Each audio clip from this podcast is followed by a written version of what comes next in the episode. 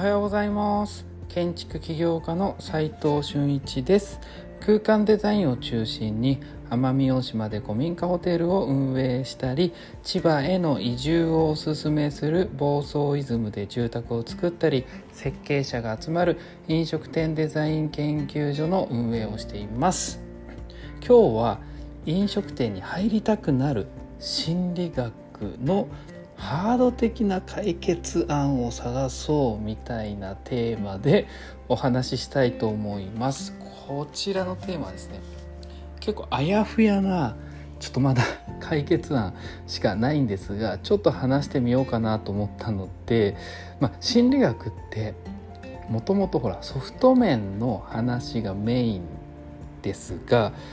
ハード面の話要は建築的な話ってっていう風に切り口を取ると結構難しいなと思って。だからあやふやになりそうだなと思ってます。でさらに今回はまあ外観デザインに利用してみたいこうデザインってどういうのかなと。人々が利用している例えば姿とかポジティブなこう評価。まあいいなと思える評価ってことですよね。を、えー、お客さんにね見せるにはここ人気があって素晴らしい場所なんだという印象を与えられれば入りたくなるよねっていうことなんですけど僕らがよく言っている飲食店デザイン研究所が、えー、入りたくなるデザインと言ってるのが人が人を呼ぶデザインって言うんですけれどもこれ結構ソフト面なんですよね。だから今回はハード面の話となると、まあ、外観デザインだったりフードのディスプレイだったりオープンキッチンだったりグリーンとかを作ったりインスタ映えをするスポットみたいな、えー、そんな要素があると思うんですがでこれねまあ他人のねこうまあ人々の行動や意見に基づいて自分自身がねこうしようって決定づける心理現象っていうのがあってそれソーシャルプルーフっって言うんですけ言うらしいんですよ。僕もさっき調べてあそう言うんだって思ったんですけど、えー、まあ、具体的なね事例を交えて話した方がいいと思うんですけど例えばカフェとかでエントランスデザインで木とか石とか自然素材とか植物とか、まあ、あとは植物の有機的な自然的なデザインをしたエントランスをするってなった時に人間の本能としてね例えば夕日を見た時とか海を見た時とか結構こうわーって感動するじゃないですか。そういった、えー、と同類の記憶に残るようなお店っていうのは、えー、ファサードデザインで例えば作ったとしますよね。でこれって心理学的に何なんだってなるとプライマリーエンコーダーっていうらしいんですよ。五感でね感じたことを脳で理解できる形に変形していくっていう作法らしいんですけどお客さんはねインテリアデザインとか、まあ、えまあ今回はエントランスのデザインを見て自然の風景といった視覚的な刺激を受けるじゃないですか。これによってカフェに対する興味とか関心がまず高まるよねっていうところがまず1点あるんですよね。あとねシンボル意味あるシンボルみたいな使われ方がしていて風景とか、まあ、自然の花々とかリラックスとか癒しとしての象徴があるじゃないですか。要は緑とか見ると癒されるよねっていうのはイコールだと思うんですよね。まあ普通だと思うんですよ。お客様このシンボルを通じて、えー、カフェがリラックスできる場所ということをイメージする。わかります？それっていうのを、えー、意味あるシンボルっ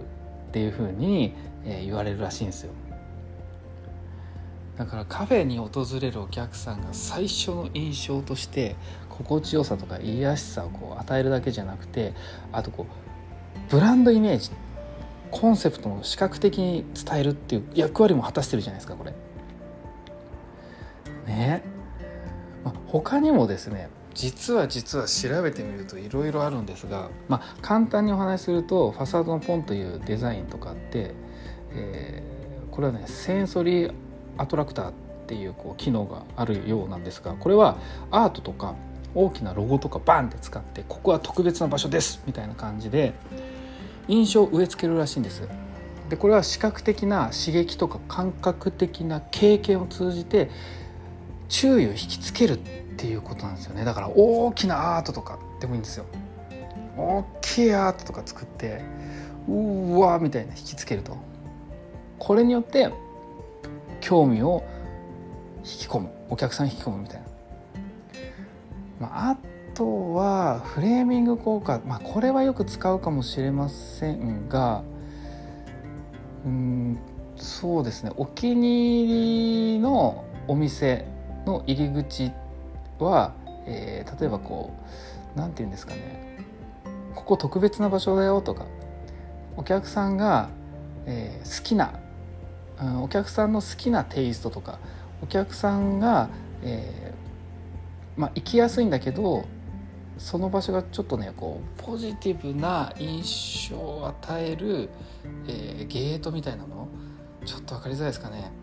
ちょっと僕もうまく表現できてないですね。ごめんなさい。これうまく表現できてないんで、ちょっとすっ飛ばします。えー、ただ、えっ、ー、と、フレーミング効果、ちょっと調べてみてください。僕の言っている意味合いをちょっとググって、ちょっと調べてもらえると嬉しいです。まあ、そういった感じで、えっ、ー、と、今日はですね、えー、飲食店に入りたくなる心理的ハードの解決案みたいな話をやっぱりふわっとしましたね。したんですが、えー、わからないっすよね。今日の説明ちょっと良くなかったな。放送しよっかな。やめよっかな。みたいな感じなんですけどせっかくなんで失敗した放送も皆さんに聞いてもらえるといいんじゃないかなと思って。まあ要はですねもうちょっと僕も勉強しますってことです。普段何気なくやっているデザインなんとなくやっているデザインっていうのは意外と心理学では、えー、証明されている可能性が結構高いなと思っていますと。なので自分がやなんとなくやったデザインをもうちょっと紐解いたり心理学的に、えー、検証してみるともっともっと、えー、効果的なデザインができるんじゃないかなと思って今日のお話をしたいなと思っただけなんです。許してください、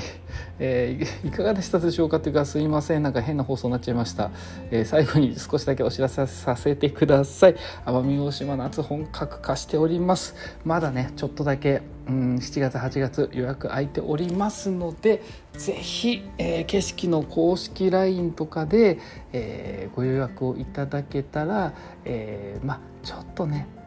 この放送を聞いてる方だったらちょっとお値引きしてもいいかなみたいな感じで思っておりますのでぜひサイトまで、えー、景色の公式 LINE にご連絡ください。実務で学べるインテリアデザイン大学隠れ家では最前線で働くインテリアデザイナーと施工者オーナーさんとのリアルなやり取りを